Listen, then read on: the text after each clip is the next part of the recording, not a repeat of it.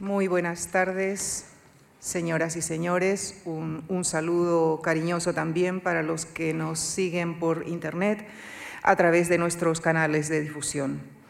En una nueva sesión de nuestro formato Literatura Universal en Español, que tiene como objetivo adentrarnos en la vida y en la obra de destacados creadores en lengua no española, iniciamos esta tarde el ciclo que estará dedicado a Gustave Flaubert, en el bicentenario de su nacimiento. Y para abordar la figura de nuestro protagonista nos acompaña esta tarde el profesor Antonio Álvarez de la Rosa, catedrático de Filología Francesa en la Universidad de La Laguna, donde también ha sido vicerrector. Además, anteriormente también ha dirigido la sede en Canarias de la Universidad Internacional Menéndez Pelayo. Sus líneas de investigación cardinales son la literatura francesa de los siglos XIX y XX, con particular énfasis en la obra de Flaubert y su correspondencia. Es autor de traducciones y prólogos a las obras de destacadas figuras de la literatura de su ámbito de investigación. También investiga sobre literatura francófona, sobre todo la marroquí, y asimismo ha escrito sobre la obra de poetas canarios contemporáneos. Obtuvo el premio de traducción Rafael Cansinos Asens, otorgado por la Junta de Andalucía a la traducción de Querida Maestra, Mujeres en la correspondencia de Flaubert. En libros del paseante París entre páginas están recogidos algunos de sus artículos de crítica literaria. En Sin conclusiones, con el prólogo de Emilio Lledó, ha recopilado algunos de sus artículos de opinión publicados en diversos periódicos. Este año, en 2021, ha publicado el libro El hilo del collar, correspondencia, una antología de todas las cartas que Flaubert mantuvo con amigos, amores, colegas. Inspirados en este libro, le hemos invitado para que a través de la intimidad epistolar de Flaubert nos acerque a su mundo creativo, a su pensamiento, a sus sueños, a su forma de ver la vida. El próximo jueves, Miguel Reyán, conocido y reconocido actor de cine, teatro y televisión, dará voz a Flaubert con la lectura de algunas de sus cartas que serán contextualizadas y comentadas por Antonio Álvarez, quien en la conferencia de esta tarde expondrá algunos hitos biográficos que nos permitirán conocer mejor la primera etapa de la vida de nuestro protagonista, hasta desembocar en el éxito y también el escándalo de Madame Bovary. Les dejo con el profesor Antonio Álvarez de la Rosa en la conferencia que ha titulado Flaubert, el hombre pluma. Muchas gracias.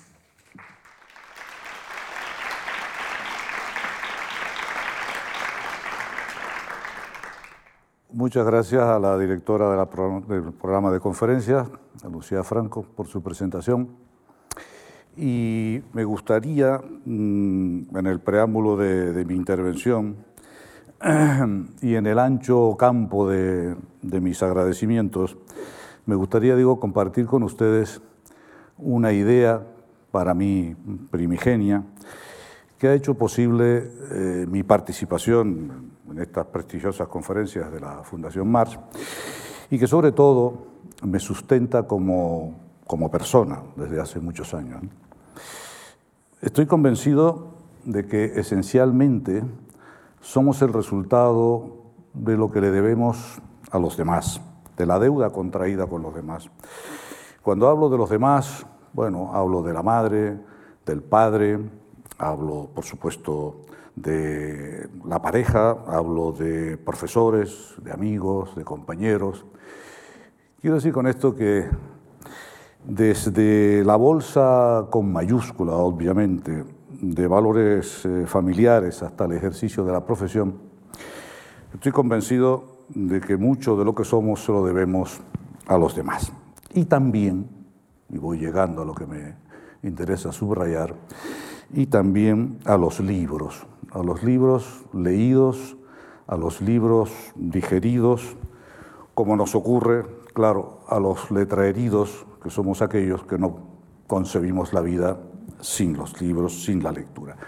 Y entonces espero que comprendan por qué el primer agradecimiento pues es la primera gratitud es para Gustave Flaubert. Casi que podría llamarlo Gustave y quitarle el apellido dado los, los años que hemos convivido juntos, ¿no? Porque realmente eh, Flaubert no solo es mi padrino, yo creo que ha sido hasta mi padrino y desde luego ha marcado mi forma de ser y de ver el mundo. El segundo agradecimiento, evidentemente, es a la Fundación MAR, porque me permite difundir, en este caso, sobre todo, el pensamiento de Flaubert y, obviamente, y su manera de, de escribir, la importancia de un novelista que, como dijo Marcel Proust, nos cambió la forma de ver el mundo, similar, podría añadir yo, a como Picasso nos ha cambiado la forma de verlo. ¿no? Y, por supuesto, y en el agradecimiento más inmediato a ustedes por haber tenido la amabilidad de acudir hoy en una tarde nada apacible eh, a, escuchar estas perlas del, del novelista. ¿no? Espero que también puedan acompañarnos el, próximo jueves, sobre todo porque tiene la plusvalía de escuchar eh, a Flaubert en la voz de, Miguel Reyán, en esa especie de transubstanciación que se, podría, que se podrá hacer.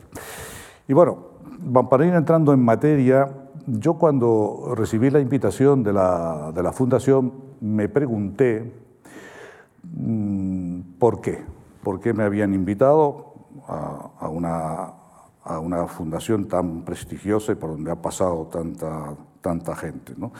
Yo no estoy afectado por la bulimia de la egolatría y inmediatamente pensé que eh, era el libro que, que, había logrado construir, el hilo del collar. Supuse que esa, esa antología, esa antología que publicó recientemente Alianza Editorial, El hilo del collar, era, digamos, el fundamento, la razón por la que yo hoy me encuentro y el próximo jueves me encuentro aquí. ¿no? De manera que esto mmm, habría que primero aclarar quizás el título para ir uh, haciendo el, el, el, hilo de este collar, ¿no? El, el, el, título se me ocurrió, pero se me ocurrió no es tan original, puesto que, bueno, se lo cuento, o sea, mientras él redacta, eh, está redactando Madame Bovary, en ese proceso que dura pues cinco años, ya él empieza a tener claro o claras cuáles son las, las claves de, su, de, de, de, una historia contada. ¿no? Entonces, él le recuerda pues, lo, que todavía no había publicado, pero lo que ya sí había escrito, y le dice, le dice literalmente a Luis Collet, tallaba apasionadamente las perlas de mi collar, pero solo olvidaba una cosa, el hilo. Y para él, les aclaro, el collar es la obra, la obra resultante, digamos, ¿no? y las perlas pues, son sus, sus componentes. Y el hilo es lo que permite que todo eso tenga, se mantenga, digamos, de manera, de manera lógica. Y bueno, pues la, buena parte de la elaboración de, este libro Evidentemente hay una parte que son pues, prácticamente 50 años, como trataré después de, de, de resumir. Buena parte, digo, de la elaboración de este libro eh, pues, tuvo lugar durante el, el, confinamiento. O sea, una especie de terapia para distraer eh, ansiedades eh, e incertidumbres. ¿no? Y en el fondo, en el fondo, muy en el fondo, evidentemente, con las diferencias de rigor, toda una vacunación similar a la de Flaubert cuando le aconsejaba a Mademoiselle Le Royer de Chantepie, ya les contaré quién es esta señora, cuando le aconsejaba zambullirse en el arte y embriagarse con la tinta como otros con el vino. Eso, en el fondo, fue lo que supuso para mí los, desde luego, tres años, pero sobre todo la parte del, confinamiento. Y llegamos a la pregunta, yo creo que es la clave, ¿por qué es importante la correspondencia de Flaubert? ¿Por qué posiblemente a riesgo de quizás exagerar un poco, pero eh, porque todas las novelas de Flaubert están vivas desde el punto de vista editorial, pero yo creo que, eh, digamos, hay como, como un trípode en este asunto. Es Madame Bovary, obviamente, mm, de los tres cuentos y sobre todo un, simple, un corazón sencillo, que es otra maravilla, y desde luego la correspondencia.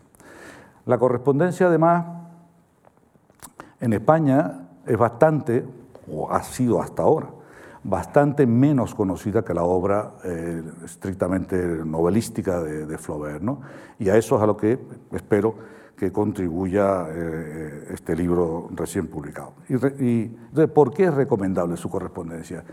Y a mí se me ocurre recordar que el próximo jueves, que le dedicaremos más, más tiempo a la correspondencia, se me ocurre eh, recordar una, y la pongo prácticamente, aunque lo, sintetice, en la boca de Milán Kundera, ese gran novelista checo, absoluto admirador de, de Flaubert, cuando dice que vivimos en el planeta de la inexperiencia, en la insoportable levedad del ser, y de ahí, esto ya lo añado yo, pero fin, de mi cosecha, que nos vendan como nuevo cosas que ya fracasaron en el pasado. Por eso los clásicos ayudan a desnudar las mentiras las poses, la mercancía averiada de la impostura. Y Flaubert ayuda porque nos muestra y demuestra la condición humana que no ha cambiado y que somos como venimos siendo desde la noche de los tiempos. Entonces, dentro de este, este esquema, ya digo, eh, la correspondencia la, hablaremos más en extenso el, el jueves, eh, mm, considero necesario hacer una especie de, mm, digamos, de breve biografía para luego pasar a un pequeño análisis, porque no da tiempo para más, es una, novela tan, tan poderosa que es imposible resumirla más, pero bueno, eh, hacer una pequeña, un pequeño análisis de, Madame Bovary después y una breve biografía. Podría decir casi sin, sin temor a exagerar eh, mucho que la vida de Flaubert es una vida dedicada casi toda ella a escribir. Una vida entregada al ejercicio de la escritura, a los gozos y a las sombras de un oficio solitario por definición, a pesar, por cierto, de las hipermodernas apariencias mediáticas donde da la sensación muchas veces que escribir es casi un acto, eh, digamos, de una especie de suerte de ocio, ¿no? Entonces, los 58 años que Flaubert, los 50 años terrenales de, Flaubert, fueron en realidad bastante normalitos. Quiero decir, la vida de una persona pues más o menos corriente. ¿no? Y salvo en un pequeño, mm, digamos, periodo de su vida, no hay nada de un escritor eh, triunfador de, la literatura, de un personaje público aplaudido por doquier. Y desde el punto de vista biográfico, y dado su círculo social, porque él pertenecía a una familia eh, adinerada, en fin, liberal, yo digo, salvo eso, pues, su, infancia eh, está bastante aterciopelada, tiene unos pocos viajes, bueno, uno de ellos ya aludiremos un poquito más tarde, y, a pesar de unos cuantos amores volanderos que no logran sacarlo, digamos, de su, de su búnker de, su búnker de, creador, eh, salvo eso y todo el, resto de su vida lo pasa prácticamente en, en en una, en una casita, que ahora, ahora veremos, eh, yo la, he puesto, la, cronología la voy a dejar un rato, si a ustedes les, parece, porque es una forma de orientarse eh, de no, o de no perderse, mejor dicho, en, la, en, esta biografía que será bueno, más o menos breve, pero en fin, que, que, les, puede, que les puede ayudar. ¿no? Él, como ven, bueno, pues hace el, eh, nace en 1821, en fin, eso ya da. Y mm, en este perfil que yo trato de establecerles desde el punto de vista biográfico, por ejemplo, no encontramos ninguna mm, atadura política. Flaubert no es que sea un apolítico, loin de là, que dirían los franceses, en absoluto. Es eh, lo que él no, no jamás perteneció eh, ya no digo militó, eh, pero nunca se entregó a ningún partido político. Desde el punto de vista, por ejemplo, religioso, Flaubert es un hombre católico, pero más bien mm, adobado en un anticlericalismo, y desde luego en una, gran, en una, en una ironía respecto a la religión pero a la religión, digamos, practicante, porque ya veremos en, algún, en alguna de las perlas reflexivas de él que él se sentía maravillado por las religiones, no por la religión, en este caso la, religión, católica. Eh, bueno, pues esto es un hombre que vivió, digamos, hasta prácticamente en esta casa hasta quedarse eh, casi arruinado por la ruina de, por la ruina de sus sobrinos, que casi lo arruinaron. Es decir, que no tiene una vida salvo pequeñísimos periodos, una vida sobresaliente en el sentido de hitos. ¿no? La biografía de Flaubert, en realidad, eh, si no fuera por su correspondencia, apenas tendríamos, eh, mm, eh, apenas tendría relieve, digamos. ¿no? Es decir, que en resumidas cuentas, su vida se reduce a una constante aventura entre las cuatro paredes de su casa de... Este fue el hospital donde él, eh, donde él nació, eh, que su padre era cirujano, cirujano jefe, ¿no? su hermano mayor también lo sería igual, el director de ese hospital y cirujano jefe. Y este es el colegio donde Flaubert estudió, lo verán, está en francés, yo más o menos se, lo puedo, se los traduzco en esa... Eso es un testimonio de las memorias de su sobrina, de Caroline Comanville, donde resume bastante bien toda esa etapa, por eso lo, he puesto ahí por, para no mm, alargarme demasiado. Ahí resume muy bien la, cómo fue el Flaubert alumno, ¿no? Bueno, se lo traduzco más o menos, dice, no fue, dice su, su sobrina, no fue lo que suele, se suele llamar un alumno brillante, que solía incumplir algunas normas, que no se ocultaba para enjuiciar a sus profesores y que era castigado con frecuencia, que no conseguía los primeros premios salvo en historia, donde siempre fue el mejor, y que nunca comprendió las matemáticas. Sin embargo, sí que fue un gran admirador de los eh, científicos. Bueno, en este periodo, digamos, de su vida eh, ya juvenil, ah, eh, bueno, está claro que a Flaubert la mayor parte de sus profesores le, aburren, eh, pero sí tiene ya claro una cosa, que para convertirse en escritor tiene que leer mucho. Todo esto que yo estoy contando no es que, eh, digamos, sean fabulaciones mías, eso está, son los extractos evidentemente, pero esto confesiones de él en sus cartas, porque tengan en cuenta que Flaubert están, de las que se conservan, hay, cartas de Flaubert desde, desde los cinco años. ¿eh? Eh, y, de luego cartas con nueve años donde ya él habla de este asunto.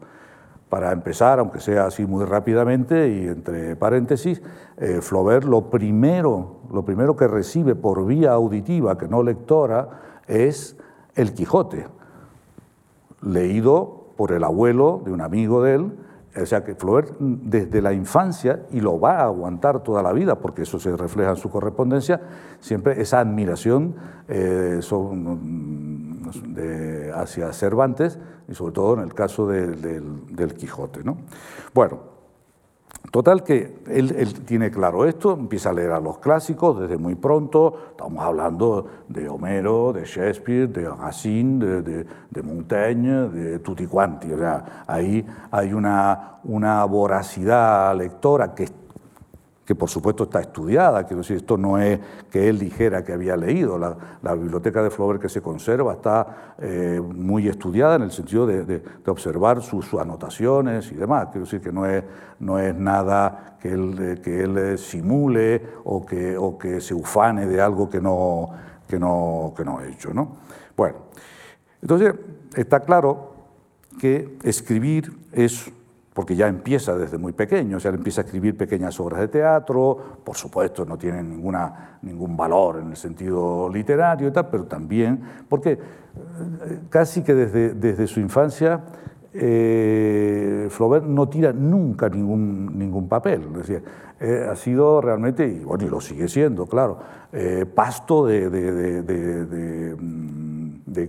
sobre todo de la crítica genética, de, porque Piensen ustedes que cuando él escribe Madame Bovary, pues estamos hablando de aproximadamente 8.000 folios que se acaban convirtiendo en 350, pero no los tiraba. Esto está eh, perfectamente archivado y, por supuesto, estudiado. Total, que escribir es su, verdadera razón de ser y de, y de existir. ¿no? Y él fue consciente del, rostro de su destino, que es una metáfora que no es mía, por supuesto, que es una metáfora de Borges cuando califica la importancia de la correspondencia de Flaubert. ¿no?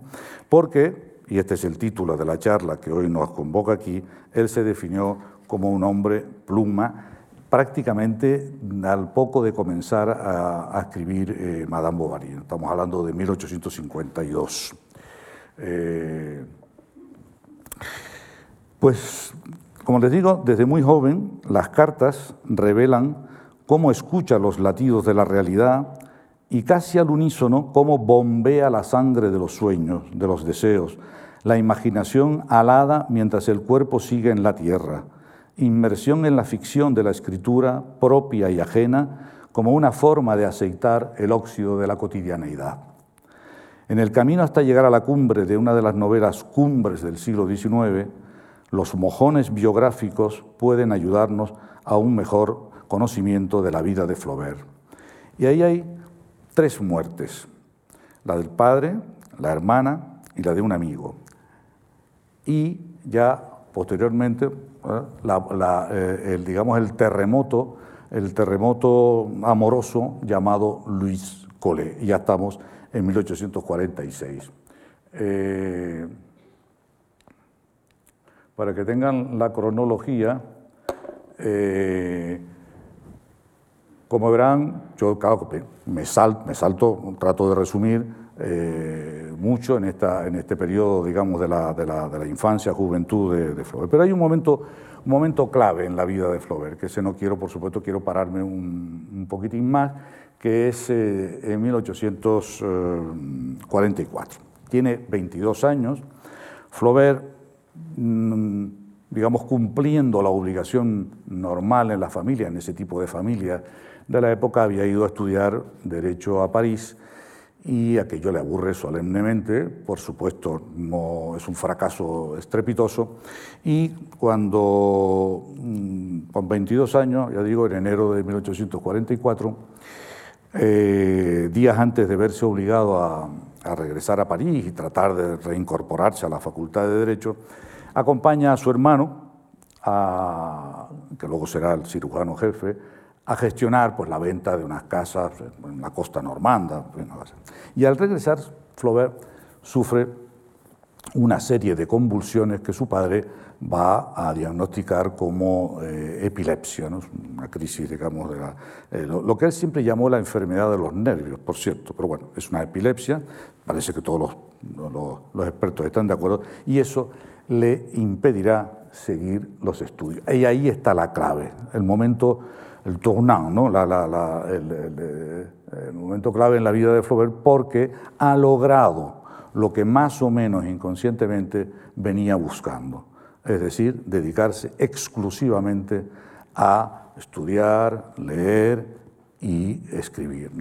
Y entonces lo que ocurre es que, ahora para que vean, eh, su padre le compran una casa en la, las cercanías de Rouen, en Croisset, a, poca distancia de, de Rouen, y como verán, a la orilla del Sena. De manera que ahí ese va a ser el refugio durante el resto de su vida. Damos un pequeño salto cronológico, estamos hablando dos años después, es el primer encuentro con Luis Colé. Bueno, previamente, claro, aquí, hay, aquí está la Luis Colé. Esto, mm, digamos, es un, flechazo casi instantáneo. Luis Colé ya es una mujer treintañera, una escritora ya bastante conocida, y Flaubert, por supuesto, no había publicado absolutamente nada. Había escrito mucho, pero no había publicado nada. Él le doy una pincelada simplemente física, su nombre alto, su nombre eh, atractivo, con una voz eh, poderosa, eh, una capacidad de, fabular, de divertir, bueno, total, que ahí se produce ese, ese flechazo, pero lo que interesa, espero subrayar, no es el alboroto sexual ni, el, digamos la, el, idilio, amoroso, ¿no? porque lo, importante es que esta relación servirá como detonante para la construcción de una de las correspondencias más ricas en torno a muchos temas, pero ahora me voy a concretar más o, a limitar más a, eh, digamos, la expresión de su poética. ¿Qué quiero decir con esto? Quiero decir cómo Flaubert, como si fuera un libro de contabilidad narrativa,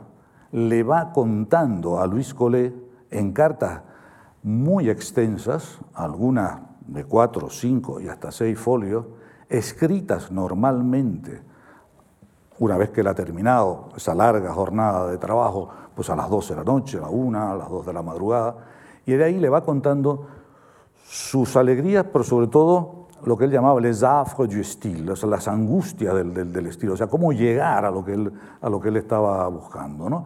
Por eso, esa correspondencia que mm, yo creo que cualquier, cualquier persona culta, por supuesto, le, puede interesar, pero sobre todo a cualquiera que pretenda eh, escribir, que pretenda abrirse camino en la escritura y construir, me parece que es eh, una obra ineludible para, para saber lo que cuesta escalar la montaña de una, de una novela. ¿no? Entonces, bueno, pues eso es un, debate en realidad epistolar entre dos formas completamente diferentes de, entender eh, el arte, en este caso la literatura, pero en general la, estética. ¿no? Y ahí se producen debates muy, muy fuertes entre, entre los dos y uno, hay un momento en que una vez que ha pasado, digamos, el calambre ardoroso, sexual, pues empiezas a pensar que Flaubert en realidad lo que ve en ella no es más que una lectora.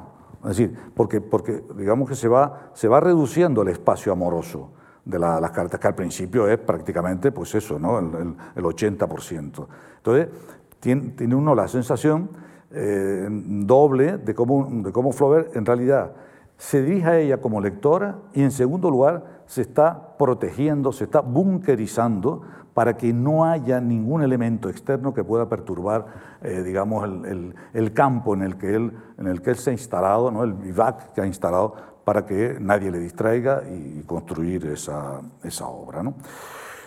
O sea, una especie de, en el fondo casi de paño de lágrimas, lo que, ella es muchas veces, ¿no? cuando él descarga toda, toda esta, estas dudas, estas angustias. ¿no? Eh, claro, si, uno parte de esa primera o de esas primeras cartas de aquel agosto del 46 a la última carta, es realmente un recorrido tremendo, porque la última carta, que es del 6 de marzo de 1855, o sea, nueve años después, que esa es la carta que ya va a tapiar para siempre esa especie de, de, nicho amoroso que tenían los dos, ¿no? porque le dice lo siguiente, ella trata de verlo, trata de ya por fin a ver si, si se aclara con, en esta relación, ella trata de verlo, va a su casa y esta es la carta muy corta, eh, bueno, que yo se las dejo por supuesto a la interpretación de ustedes. Porque le dice literalmente, señora, he sabido que ayer por la tarde se tomó la molestia de venir a mi casa tres veces. Estaba ausente y temiendo la afrenta que semejante persistencia pudiera causarle de mi parte, la educación me anima a advertirle de que nunca estaré. Atentamente, G.F. Gustave Flaubert. Esa es la carta con la que ya se cierra por completo la relación entre los dos. Bien. Llegamos, quizás vuelvo para atrás para que tengan la cronología, porque si no, no es fácil. Llegamos a una etapa, otra, otro momento clave en la vida de él. Estamos hablando de 1849, 1850, que es, digamos, el sueño de un viajero y el posterior aterrizaje en la literatura. Les contextualizo un poco mm, de lo que voy a hablar, porque medio siglo después de que la campaña de Napoleón en Egipto Estamos hablando de muy finales del 18, 1798 hasta 1801. O sea, esa campaña que, aviva, que excita el, exotismo oriental, y, en Francia la fascinación por Oriente en el momento de la, juventud de Flaubert está en su plenitud, eh, o sea, a mitad del, siglo XIX. ¿no? Eh, la pintura, eh, la, música, la literatura, los libros de viaje, todo eso componen una especie de, de rito iniciático ¿no? que impulsa a la burguesía, evidentemente, a esa especie de viaje de viaje exótico en busca de los, de los mitos, de los mares del sur, del paraíso perdido que toda época siempre anda buscando. ¿no? Y aquí, que es lo que nos interesa ahora, la incertidumbre es lo que empieza a aflorar en la nueva etapa de Flaubert, que va a llevarle inmediatamente a lo que yo creo que se puede llamar la muda definitiva de su piel, de su piel de, escritor, digamos. Porque en adelante todo va a ser diferente. A la vuelta del viaje a Oriente, Flaubert ingresa en la literatura como un benedictino laico, consciente ya de su tarea, de los goces y las torturas que procura la pluma, la permanente obstinación de convertirse, como él dice, en vrai artiste, un verdadero artista. Y de ahí, y de ahí, la metamorfosis que plasma en una carta que le envía a Luis Colé, cuando le dice, soy un hombre pluma, siento a través de ella y a causa de ella, respecto a ella y mucho más con ella. Es decir, Flaubert ya es perfectamente consciente de que a partir de ahí se acabaron eh, tanteos, eh, eh, juegos literarios, caprichos, y va a pegar el, gran salto como, como, veremos. Pero me paro un pelín nada más, simplemente por recomendarle, eh, recomendarle eh, eh, las cartas de Flaubert en su viaje a Egipto, su cuaderno de trabajo, porque él ahí se demuestra mm, que es un, viajero que no para de grabar en la retina de su memoria, de su sensibilidad, de su, curiosidad y escribirlo todo eso en cientos de páginas que se conservan, por supuesto, de su carnet de voyage, ¿no? su carnet de, viaje. ¿Y qué es lo que anota? Pues anota todo lo que ve, todo lo que siente, todo lo que padece y goza durante ese periplo por, por Oriente. La calle, el colorido, la sensualidad y la sexualidad incluidas, por cierto, experiencias homosexuales y quizá, digo quizá porque yo a eso no me he dedicado a investigarlo, por fin ahí hay dudas, y quizá hasta pedófilas. Pues todo eso queda anotado en sus cartas y en el, y en el carnet, en los carnets.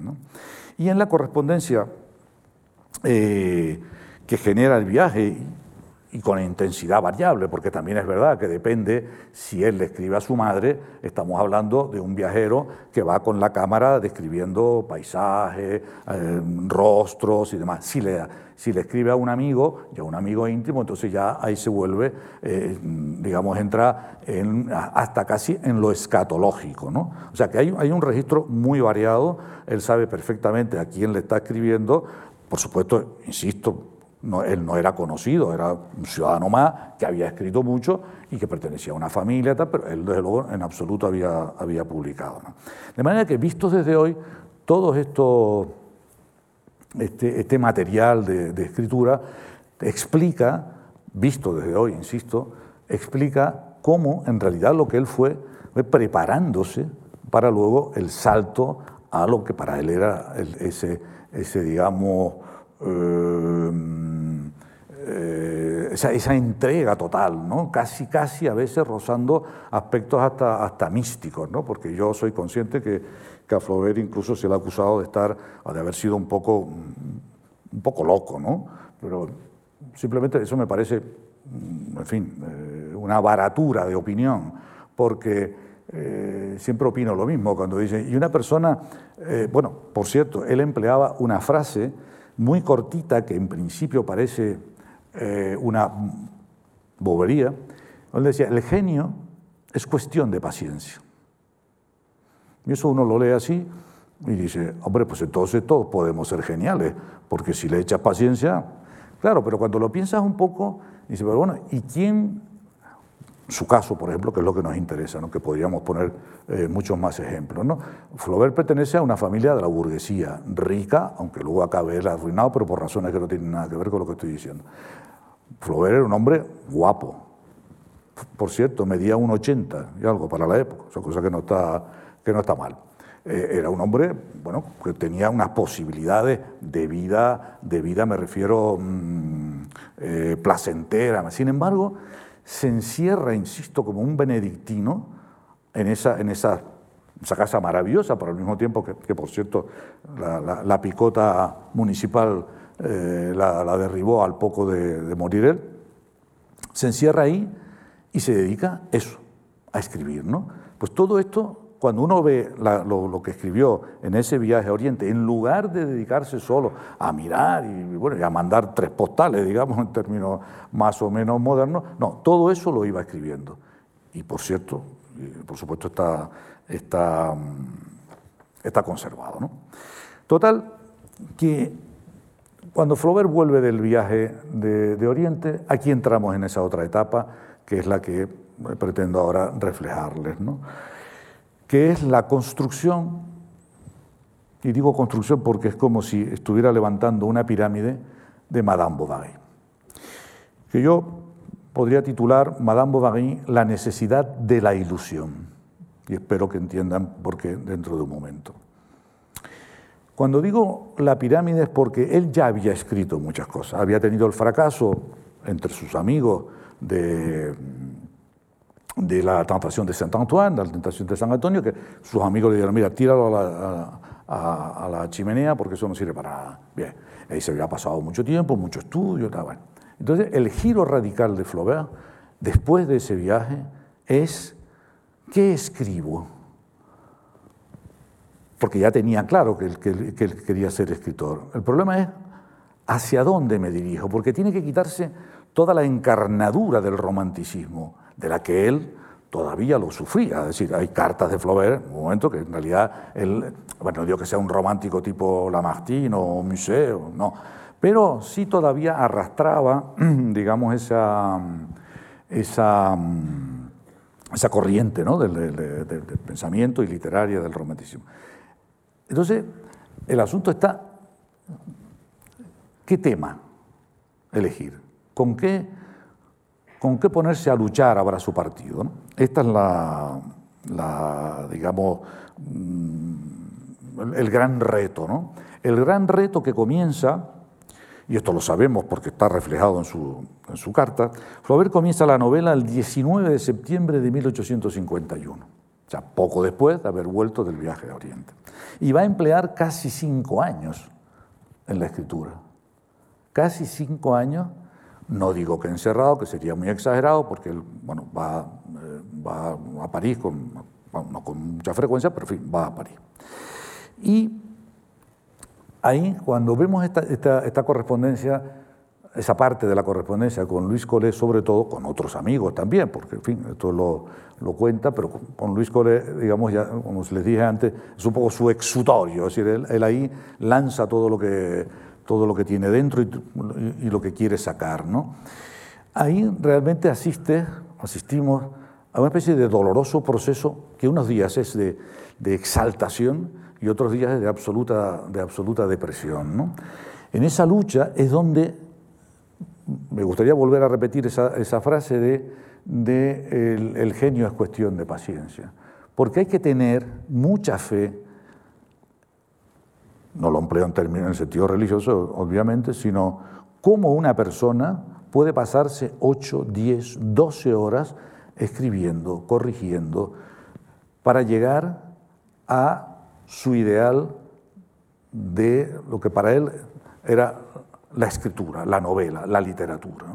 Ahí es donde se me ocurre a mí reflexionar, porque lo podríamos emplear o lo podríamos, digamos, comparar, cada uno conocerá algún caso, ¿qué es lo que sostiene una persona, una persona que, que, puede vivir de otra manera, para pasarse ocho horas tocando el piano, ocho horas pintando, ocho horas, en fin, haciendo este tipo de, de actividades creadoras? ¿no?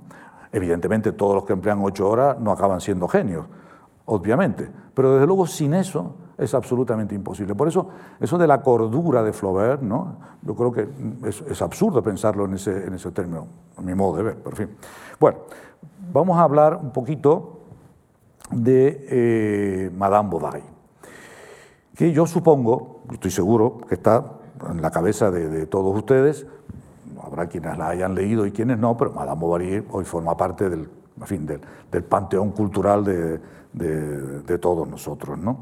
Esta es una novela que sigue, no hace falta más que, incluso en la, propia España, seguir los catálogos editoriales para darse cuenta de que está, de que está muy, muy viva. ¿no?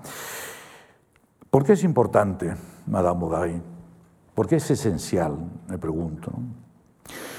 Y yo creo que, primero porque nos ayuda a conocer mejor a la mujer y por eso mismo a los hombres.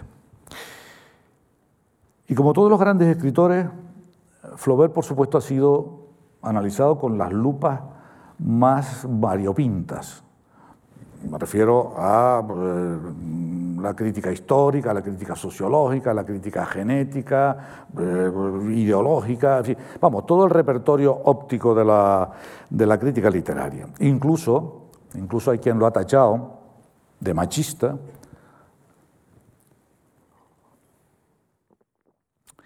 Pero a mí me parece que lo importante, tanto con Flaubert como con tantos otros escritores, lo importante para la posteridad no es ni su misoginia, ni su familiaridad con los burdeles, que lo tuvo, como casi todos los varones de la época, ni su encastillamiento respecto al sexo femenino. Insisto, creo que es la obra la que sobrevive al escritor. Y en su caso, y aunque el lector ignore cómo fue la vida del autor, esta novela seguirá aclarándonos quiénes somos como seres humanos. Para un genio como él, que devoraba la vida y la vomitaba en la creación, la realidad es sólo un trampolín de la imaginación, porque de putañeros y de despreciadores de la mujer están llenos los cementerios, y lo que es peor, quizá también los que abundan en nuestras calles. Sin embargo, son muy escasos, escasísimos, los personajes literarios femeninos como los de Emma Bovary. Es decir, seres de carne real, radiografía de nuestra condición humana, la misma de siempre, insisto, aunque parezca lo contrario. Y si Madame Bovary sigue siendo leída y admirada, no es porque su autor figure en el panteón de los clásicos, sino porque es uno de los grandes análisis de la necesaria ilusión, de ahí el título que pretendía eh, darles, digamos, como, como pórtico a este, a este aspecto de, esta conferencia, eh, la necesaria ilusión que todos llevamos guardada en la mochila de nuestros pensamientos, la dificultad de soñar con otra vida, a condición de no sustituir lo soñado por lo real, la lucha por conseguir que ambos convivan sin producir más frustraciones de las normales. Ese es el meollo, creo, de la historia narrada en una novela cuya realidad ficticia es más real que la vida misma. Y tengo, me viene ahora a la memoria el, ejemplo de, yo, esta era una novela que ponía mucho a mis alumnos en la, universidad, obviamente, y siempre me sorprendía cuando la leían y debatíamos sobre diferentes aspectos, cuando me hablaban de Emma. Y entonces hablaban de Emma como si hubiera sido la vecina del quinto, eh, la criticaban, la alababan, dependía, claro, de cada uno en su, enfoque, se emocionaban, pero hubo un momento que yo decía, yo estoy seguro que de la vecina del quinto real no hablarían así. Es decir, hay como una especie de incardinación, en este caso de los, de los alumnos, que se sentían, la sentían tan cerca que al final hablaban de ella como si fuera un personaje real.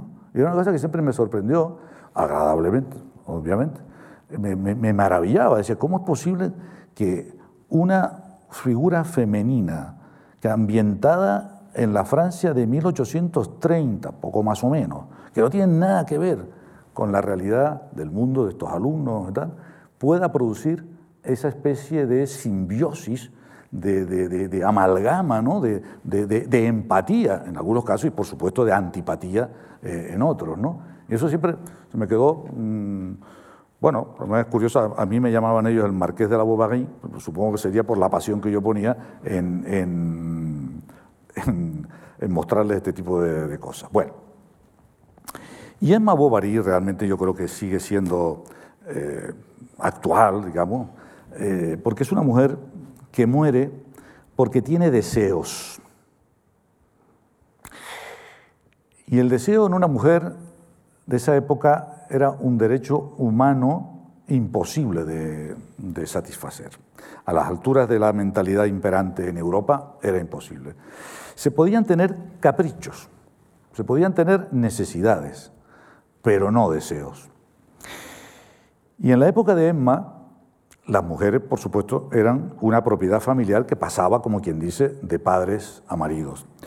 Recuerden que el, divorcio fue instaurado en 1792, en el momento de la, de la Revolución Francesa, y, pero que 30 años después ya había sido abolido, aunque en realidad el divorcio en, en, Francia va a tardar hasta la ley de 1975. Pero en fin, para lo que nos interesa ahora aquí, eh, evidentemente fue un periodo cortísimo en el que eso existió, el resto el divorcio existió, el resto eh, no existió sencillamente. ¿no? Bueno, y recordé al preparar este texto una entrevista con eh, la que para mí mm, ha sido la actriz que mejor ha sabido encarnar a Emma Bovary, que es Isabelle Huppert.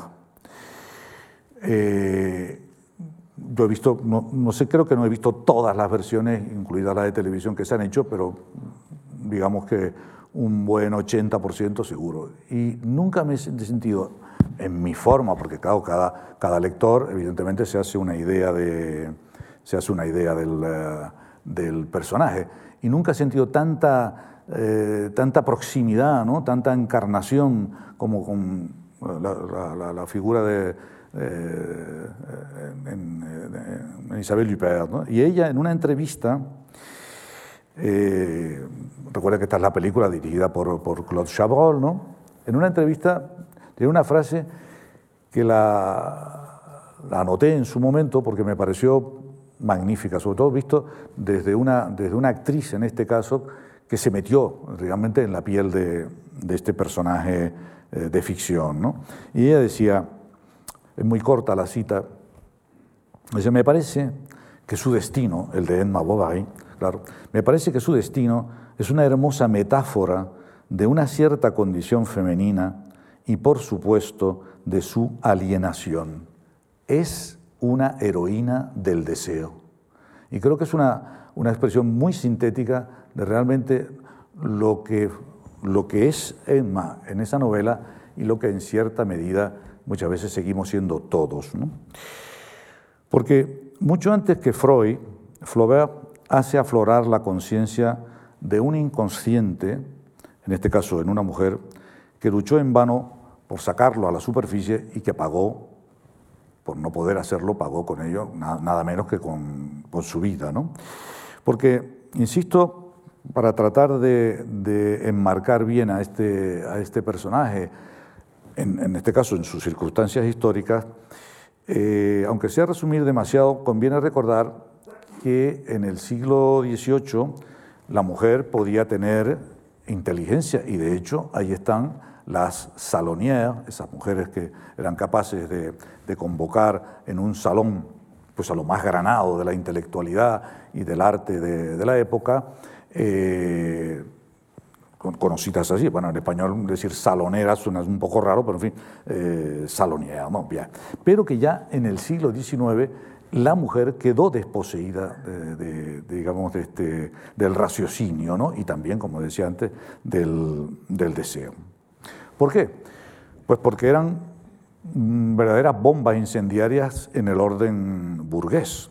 Es decir, una de las cosas que, digamos que se nota inmediatamente en, eh, en, la, novela es cómo esa pasión, ese deseo, esa búsqueda del amor por parte de, Emma, equivocadamente o no, pero eso sería otra, otra historia, esa búsqueda del deseo hace explotar todo su alrededor.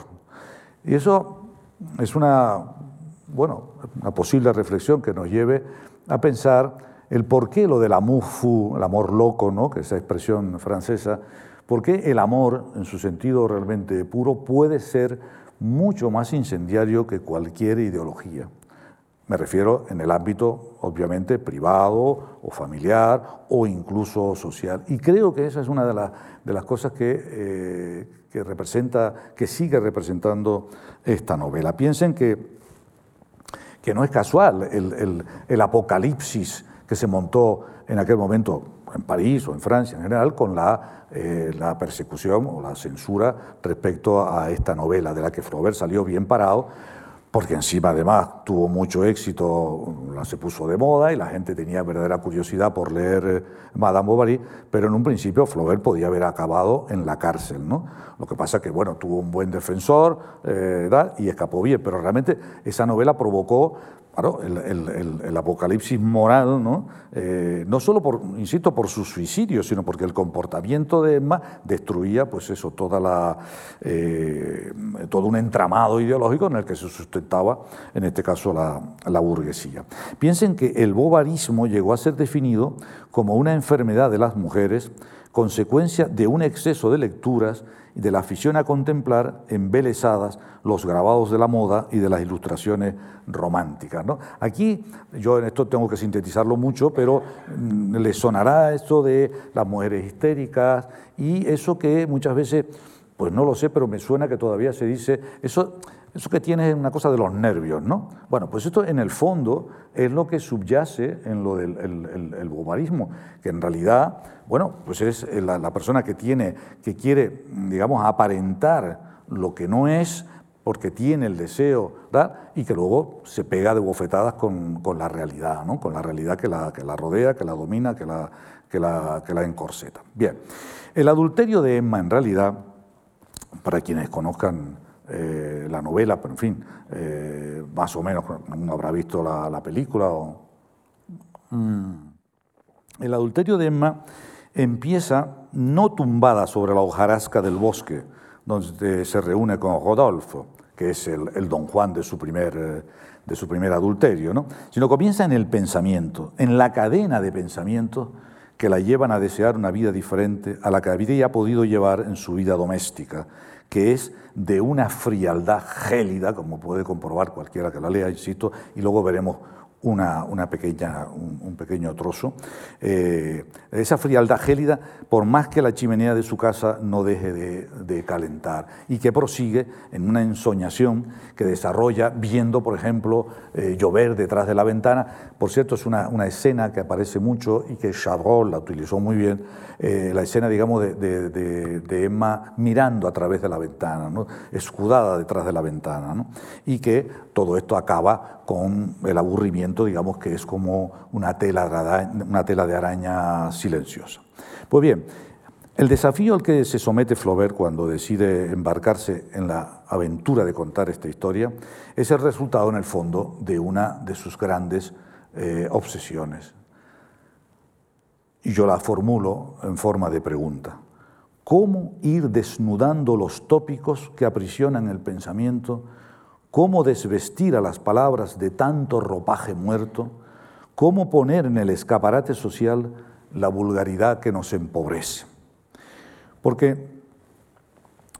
Flaubert, aludiremos en el, jueves a este asunto, pero una de sus grandes obsesiones, desde pequeño, por cierto, porque él emplea la palabra bêtise, o sea, estupidez, tontería, en fin, bobería, pues prácticamente desde que tiene nueve años. En una carta a un amiguete le dice, eh, voy a escribir sobre las bêtises que dicen las señoras que vienen a ver a papá. O sea, decir, eso, mm, cuando uno conoce, digamos, todo el arco de la correspondencia de Flaubert, partimos desde cuando tiene nueve años hasta cuando tiene 58 y muere, porque yo creo que la palabra, no creo, no, la, penúltima carta, que me parece que es la... Eh, ese artículo que le escribió en defensa de, Guy de Maupassant, el, novelista, ahí vuelve a emplear la bêtise. Es decir, es una especie como de, arco de bóveda que, le, que sostiene durante toda su vida. Entonces, su, idea era cómo poder contar una, una vida sin tópicos, el tópico como herramienta, o, mejor dicho, como, como óxido que a todos nos, nos, ataca en algún momento. Es decir, para no pensar, repetimos lo que ya hemos, lo que ya hemos adquirido. ¿no? Es decir, hay mm, en la, en la, eh, en la construcción de, de, Madame Bovary, eh, Flaubert logra una serie de hallazgos, de hallazgos técnicos que luego van a llegar vía Mm, Proust, vía Joyce, hasta la novela de hoy prácticamente. ¿no? Solo les voy a poner mm, unos pocos ejemplos porque si no eh, esto sería muy, muy largo, pero piensen que eh, uno, y luego ya pasamos a la...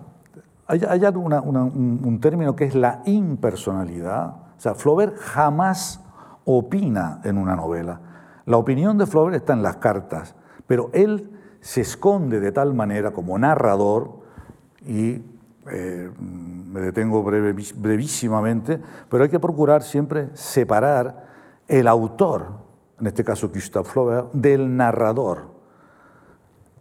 Pueden tener algunas veces que ver, es lo que le pasa a Proust, pero no es lo mismo. ¿eh? El narrador, el que cuenta, que quien lo cuenta eh, y lo escribe.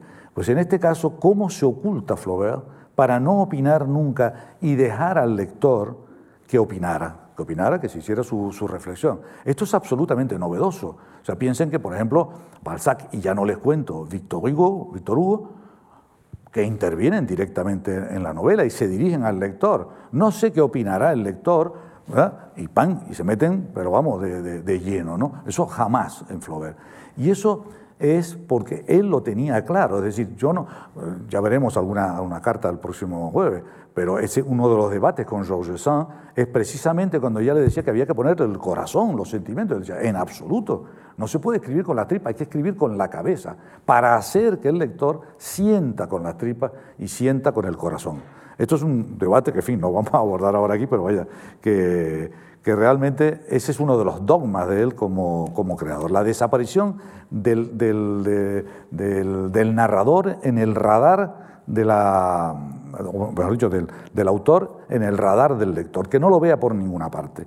De hecho, eh, recién publicada Madame Bovary, él recibe una carta de Le Guayer de Chantepie, que era una señora de provincia, medio aristócrata, muy leída, muy culta, una mujer, bueno, total, que le escribe y eh, ella, bueno, más o menos, no inocentemente, sino con curiosidad, le pregunta, pero ¿de dónde ha sacado usted ese personaje? Porque yo es que me veo reflejado, veo ese personaje. O sea, le pica la curiosidad y él le contesta lo siguiente, muy brevemente, porque la carta es, mucho más extensa, eh, cuando le pregunta que qué mujer le había inspirado su novela. Y él le dice, Madame Bovary no tiene nada de real, es una historia totalmente inventada. En ella nada he puesto ni de mis sentimientos, ni de mi existencia.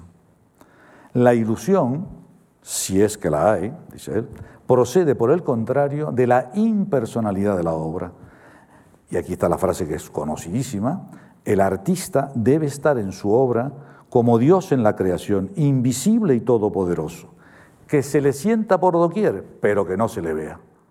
Este es el gran, uno de los grandes hallazgos de Flaubert que pues probablemente nosotros como lectores podemos leer y no, no, por supuesto no tenemos por qué saber de dónde viene eso, pero eso arranca, digamos, en, la corriente novelística europea, arranca de ahí.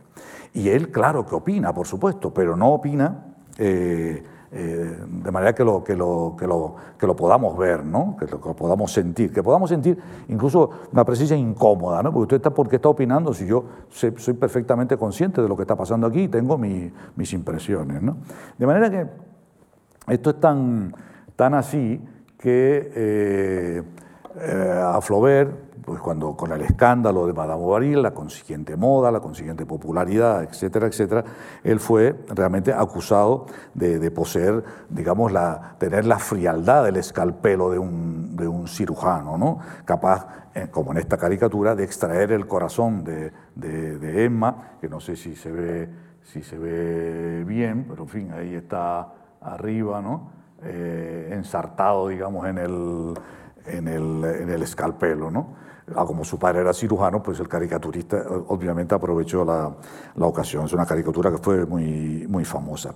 Y de hecho, y, eh, pasados los años, en este caso en el año 68, él escribe a una, también que era de Rouen, Amélie Bosquet, otra escritora, era amiga, y le dice, para que vean la, cómo, cómo esto, eh, eh, quiero decir, es, es la, la, coherencia de, Flaubert, ¿no? Es decir, escribe una cosa, un, pero pasan los años y en realidad vuelve a decir lo mismo. Y esta es la cita de, de esta carta a esta amiga. Dice, mis personajes imaginarios me afectan, me persiguen, o más bien soy yo el que está en ellos.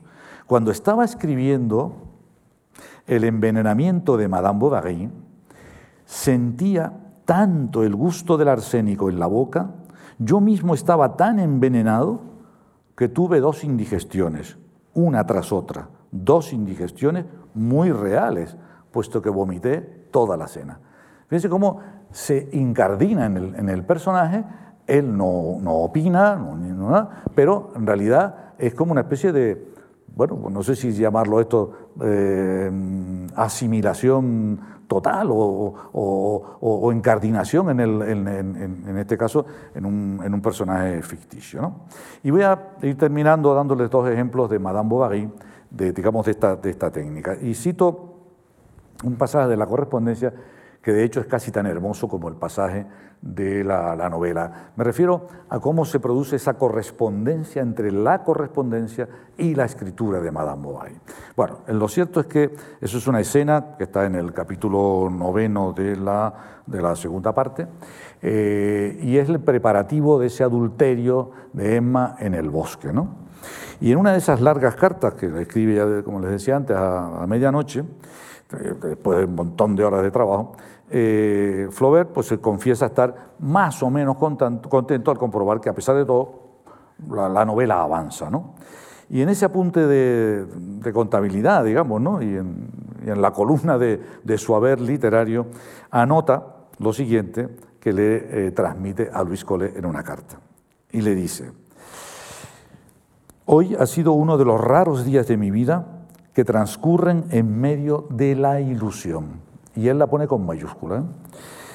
completamente, de cabo a rabo. Qué delicioso es escribir, dejar de ser uno mismo y circular por toda la creación ideada.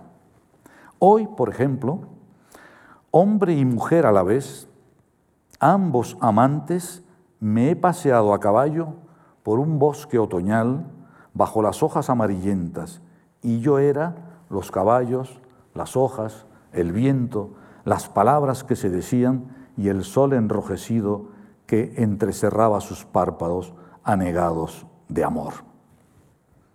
Y voy ahora muy rapidito al último ejemplo que les voy a dar de, digamos, de maravilla técnica de, de, Flaubert. Este está, es el uso, algo parece, que al parecer no tiene mayor importancia, el uso del imperfecto de indicativo. Cómo transforma completamente la forma de mirar. Hasta tal punto que eh, Marcel Proust dice, hablando del imperfecto de, Flaubert, dice, es tan nuevo en la literatura, cambia por completo el aspecto de las cosas y de los seres. Y miren la metáfora, que Proust era una maravilla de, de metaforista, digamos, y dice, cambia el aspecto de las cosas y de los seres como lo consigue una lámpara que hemos movido de sitio que cambia completamente tu forma de ver lo que tengas, en este caso, por ejemplo, en una, en una habitación. Bueno, pues ese eh, eh, uso original del imperfecto de indicativo, en, eh, cómo Flaubert consigue infiltrarse, ¿no? digamos, en, la, en, lo más recóndito de su personaje y nos revela sus deseos, sus sueños, sus frustraciones, sus ensoñaciones.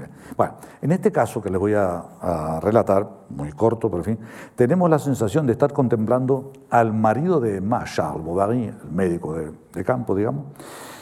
tenemos la, la sensación de estarlo contemplando desde la cabeza de Emma. La sensación de estar frente a un hombre que repite lo mismo noche tras noche, como si la vida fuera un tiempo circular e inalterable. Y este es el texto, seis, siete líneas, que los dejo a la consideración de ustedes, pero es el texto de la novela. Por la noche regresaba tarde, a las 10, a veces a las 12. Pedía la cena, pero como a esas horas la criada ya estaba acostada, era Emma quien se la servía. Se quitaba la levita para cenar más a sus anchas. Iba nombrando una tras otras a las personas que había visto, los pueblos donde había estado, las recetas que había extendido, y así, satisfecho de sí mismo, daba buena cuenta del guiso, le quitaba la corteza al queso, mordía una manzana, apuraba la botella y luego se iba a la cama, se acostaba boca arriba y al rato se ponía a roncar. Esta sensación que se consigue con el uso de ese imperfecto es lo que se llama, el tiempo, el tiempo como, como fijado, parado, pero al mismo tiempo tiene la sensación porque Flaubert nunca alude aquí a es que la noche era la noche, era el día, era el tal, no, no, da ninguna precisión cronológica, pero el lector, al menos espero que ustedes lo hayan sentido igual, tiene la sensación de que eso es todas las noches del hastío como lo ve Emma, que por supuesto está atrapada en este. En realidad, ya, ya acabando, Flaubert no fue un adivino. Sencillamente supo mirar intensamente y reflejar por escrito su visión del mundo, en este caso del mundo íntimo, de, del mundo íntimo de, un ser humano como Emma, de mujeres y de hombres, que en lo esencial seguimos batallando con el problema que supone, que seguimos batallando con el problema que supone conciliar los sueños con la realidad. Emma Bovary es un personaje imaginario pero real. Y en el fondo es posible que todos seamos Madame Bovary. Y digo quizá, y no concluyo, porque como él mismo decía, querer concluir es una bêtise, una estupidez. Sencillamente trato de transmitir que Madame Bovary es una novela de hoy mismo y que con ella logró en su tiempo y en el nuestro que no dejáramos de buscar lo que no tenemos. En fin, en la esperanza de volvernos a ver el, el jueves, además con la, con la plusvalía de la voz de Miguel Reyán encarnando a Flaubert, muchas gracias.